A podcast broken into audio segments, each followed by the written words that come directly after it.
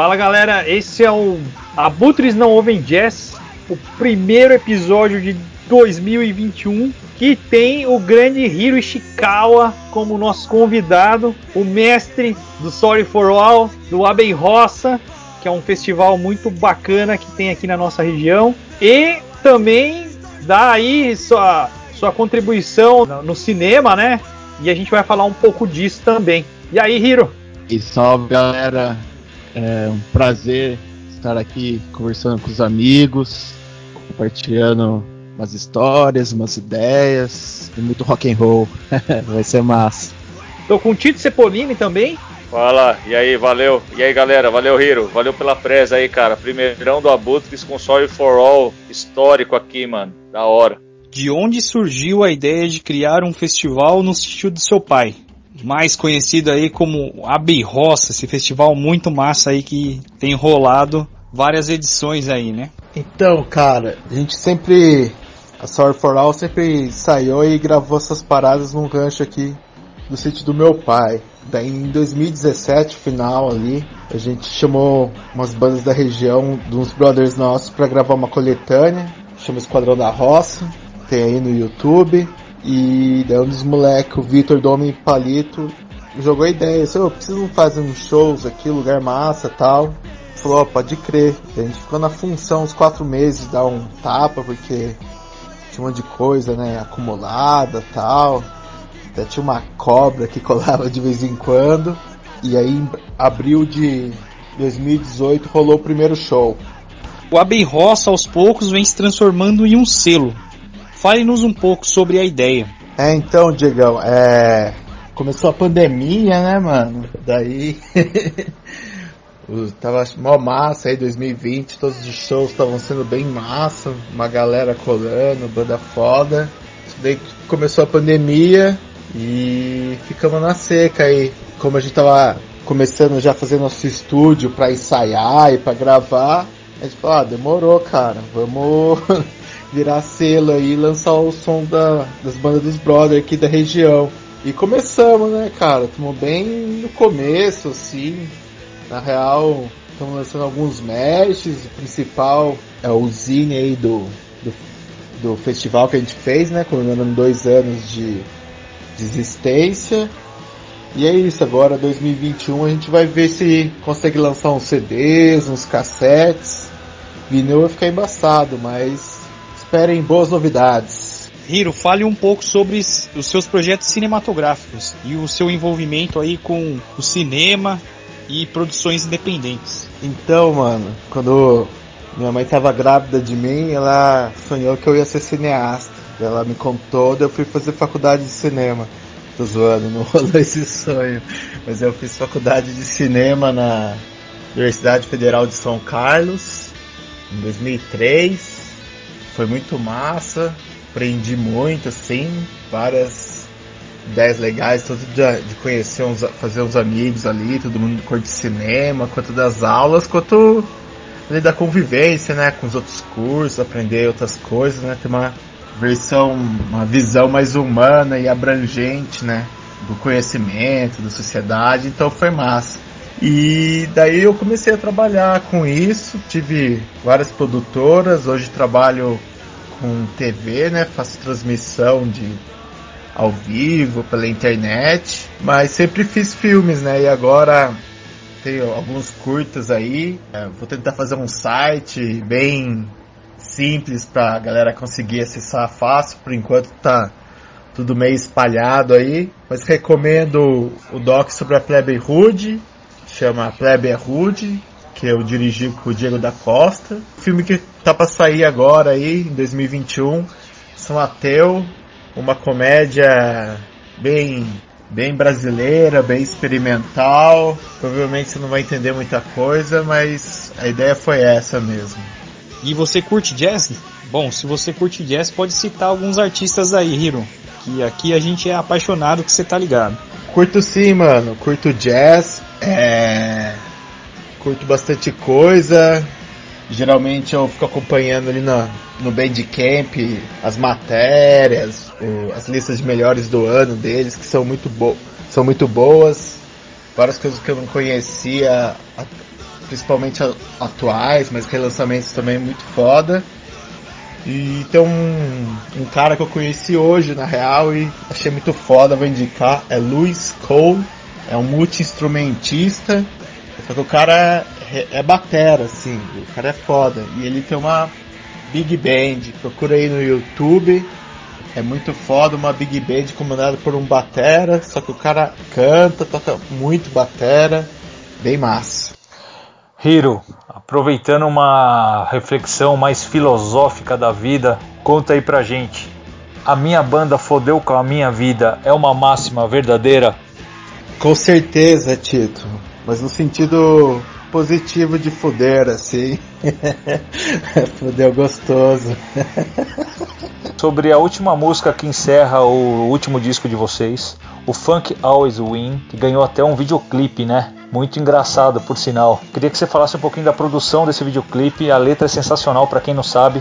É uma paródia, né? Tipo um parodiando um racha entre os estilos, né? E essa letra no final tem uma triste constatação que fala assim: O funk me chamou pro racha. Peguei logo a minha guitarra e logo vi que foi em vão. Não há distorção que ganhe, deu um puta pancadão. Acho sensacional.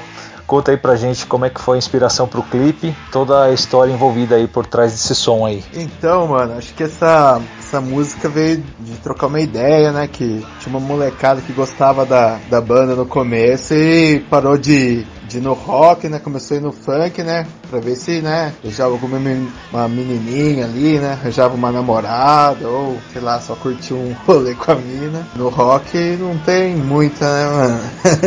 é uma coisa bem homerótica quase, o rock, rock podreira aí. Mas, enfim, daí a gente fez essa música aí e, já, e ao mesmo tempo que foi fazendo a letra, já fomos pensando no clipe, né? E veio essa ideia aí de mostrar mais fisicamente, né? É, essa treta, né? Então é um é o Pelanza, nosso brother roqueiro, versus o, o funkeiro que não é funkeiro, que é o MC Gueto, sei lá, ele é um, acho que ele é um trapper. E, mano, massa que a galera curtiu o clipe, né? Bastante. A gente mandou para um canal de TV, né? Play TV. E a gente foi até selecionado ali ó, os melhores do ano. Então foi, foi bem massa, assim. Umas galeras bem diferentes curtiram, né? E nosso amigo ali, o Rafa, que é o cara que produz, fez uma puta, um final muito bacana, né, cara? É uma, um funkão mesmo. O cara manja de todos os sons. Um abraço aí pro Rafael. Pergunta aí vai ser sobre a Sorry for All, sobre a sua banda, que eu creio que começou aí bem antes de vocês pensarem em organizar o Abbey Roça, né, o festival. Gostaria de saber desde quando que tem a banda Sorry for All, desde quando que ela foi formada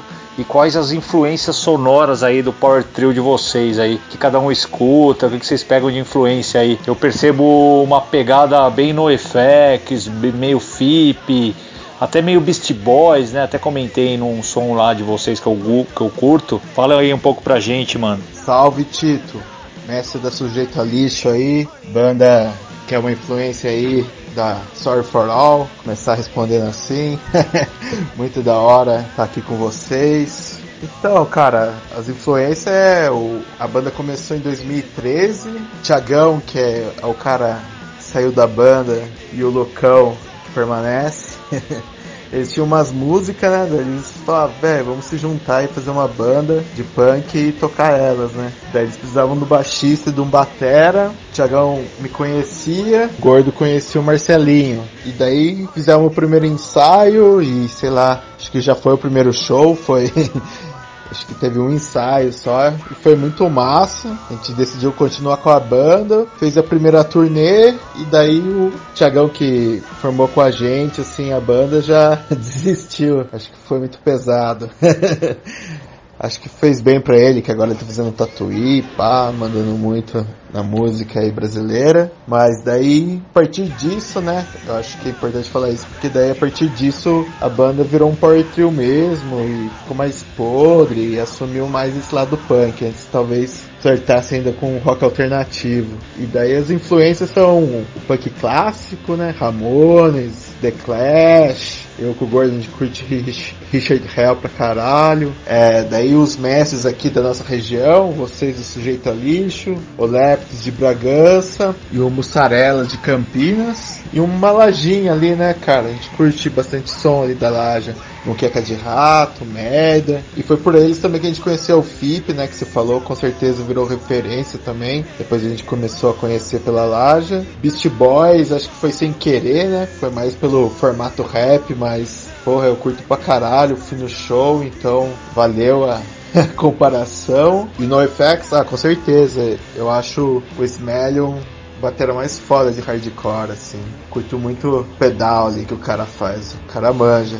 E a caixa também. E aí, Smelly, se estiver ouvindo o programa aí, os abutres não ouvem jazz, manda uma caixa dessa pra nós aí. Fala aí pro patrocinador mandar uma pra nós aí, que é muito foda. Ô Hiro, os títulos de alguns discos é, das músicas, né? São muito hilários, né? Os trocadilhos que vocês fazem meio que tornou uma característica de vocês, né? esse sarcasmo, né? O próprio Abbey Roça, né? Fazendo uma referência ao Abbey Road. Eu acho sensacional, cara, esse sarcasmo do cotidiano que vocês fazem. Queria que vocês falassem um pouco pra gente sobre as inspirações para escrever as letras, né? Se são muitas delas inspiradas em vivências pessoais ou dos recortes sociais que vocês veem por aí. Eu destaco aí a Dr. Virso, Betinho Skateboarder, Noia também ama, sensacional.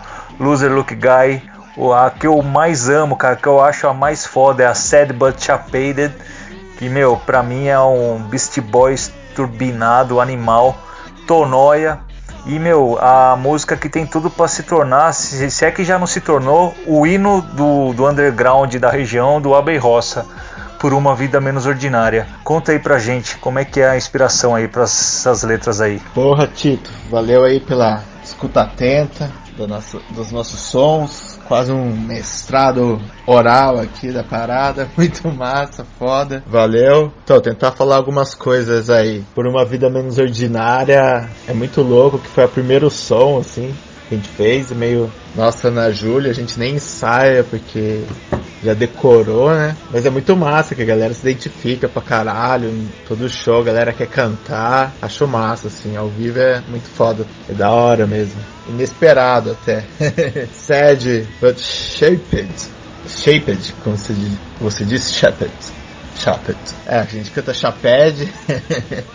a gente vai lançar um clipe, cara. O Fred Fujimori, do Homem Palita ali, o cara fez um clipe sensacional. A gente vai lançar o disco aí em CD no começo de 2021 para divulgar. Vamos lançar esse clipe aí em breve. Ficou muito massa. E as inspirações são é isso aí, cara. As piadinhas do cotidiano para conseguir sobreviver, né, cara, no Brasil ou no mundo, né? Aguentar condição humana, só fazendo piada. E, mano, a gente é muito zoeiro, os três, assim, só fica um tirando o outro. Não lembro de, de ter discussão, poucas vezes, mas, tipo, durou minutos, assim, tá ligado? Então, essa linha meio que foi rolando naturalmente, assim, de fazer comentários do, do cotidiano aí. E também tem umas letras em inglês, assim, meio de sofrência que o gordo fazia, agora ele não tá fazendo mais. Mas vamos ver, cara. Tem, tem surpresas aí. Valeu,